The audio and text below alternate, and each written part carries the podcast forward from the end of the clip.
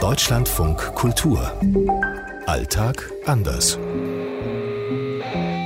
In Istanbul ist es jetzt 8.40 Uhr. 7.40 Uhr in Johannesburg. In Los Angeles 22.40 Uhr. 7.40 Uhr in Stockholm. Hier in Singapur ist es jetzt 13.40 Uhr. Heute Pressefreiheit.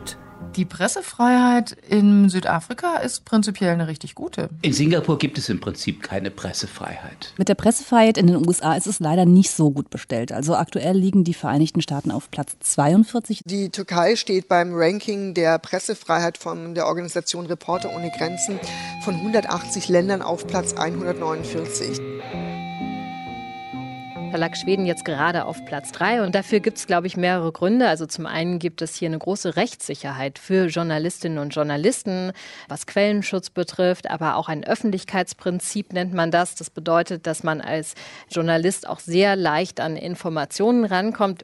Und dann hat es, glaube ich, aber auch was damit zu tun, dass die Akzeptanz für Medien und für die Arbeit von Journalistinnen und Journalisten noch eine höhere ist, weil man der gesamten Gesellschaft sehr viel Vertrauen entgegenbringt. Insgesamt muss man sagen, ist es dafür, dass wir uns in den USA immer das freie Land der Welt nennen, nicht so besonders gut für die Journalisten. Es hat auch viel damit zu tun, dass die USA eben ein sehr gespaltenes Land sind. Zum Beispiel ich als Journalistin habe immer wieder ganz große Probleme, vor allem eher mit Menschen aus einem sehr konservativ bis rechten Lager zu sprechen, weil im Prinzip gilt immer ganz schnell, okay, du arbeitest nicht für Fox News oder für irgendeinen anderen sehr, sehr konservativ bis rechten Sender, dann bist du schon mein Feind. Es herrscht ja in Singapur eine angepasste Angepasstheit, die für westliche Eindrücke wirklich seltsam erscheint.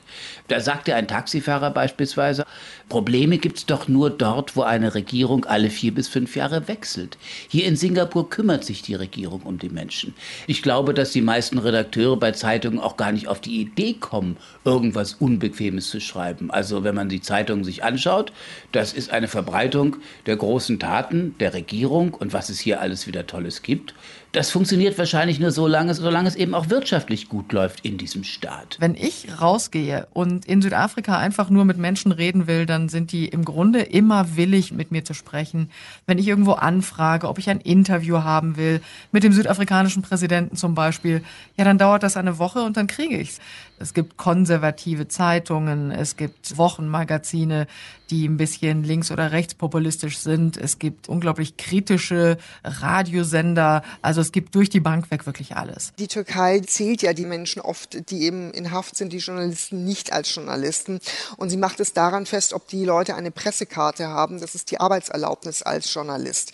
Aber es sind noch Journalisten im Gefängnis. Reporter ohne Grenzen spricht von neun. Eine türkische Journalistengewerkschaft von 26, die in Haft sind.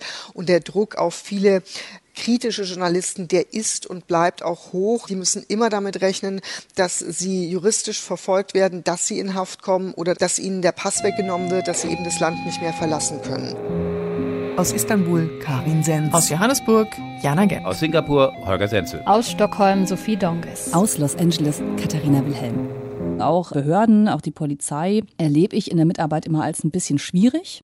Gerade erlebe ich das in LA wirklich, dass es da einen richtigen Kampf gibt zwischen dem Sheriff-Büro und der Lokalpresse, weil die hier Sachen aufdecken und der Sheriff tatsächlich jetzt mittlerweile die Journalisten angreift und auch Fotos von denen veröffentlicht und quasi an den Pranger stellt. Und das sind Sachen, die mir zum Beispiel so aus Europa oder Deutschland nicht so bekannt sind.